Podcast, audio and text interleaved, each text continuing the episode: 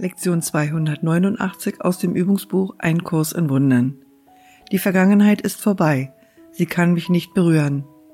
Wenn die Vergangenheit in meinem Geist nicht vorbei ist, dann muss die wirkliche Welt sich meiner Sicht entziehen. Denn ich schaue in Wirklichkeit nirgendwo hin, sehe nur das, was nicht da ist. Wie kann ich dann die Welt wahrnehmen, die die Vergebung schenkt?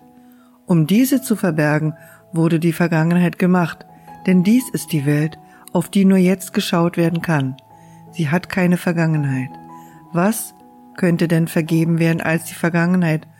Und wenn sie vergeben ist, ist sie vergangen.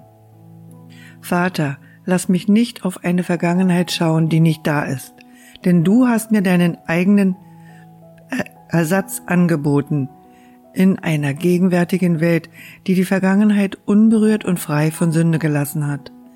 Hier ist das Ende der Schuld. Hier werde ich be bereit gemacht für deinen letzten Schritt.